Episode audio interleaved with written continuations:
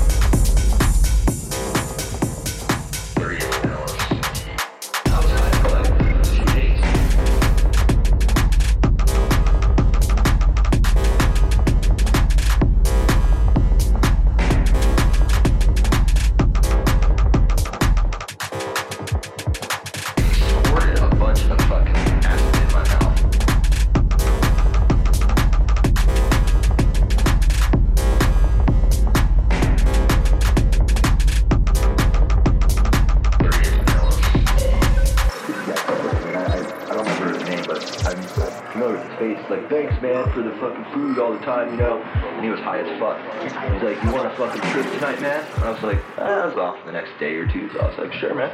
He's like, open your mouth. And stupidly I did, and he had an eyedropper, and he squirted a bunch of fucking acid in my mouth. Like, I could feel it. and you're not supposed to. I could feel this shit running down the back of my throat. And I was like, dude, what the fuck?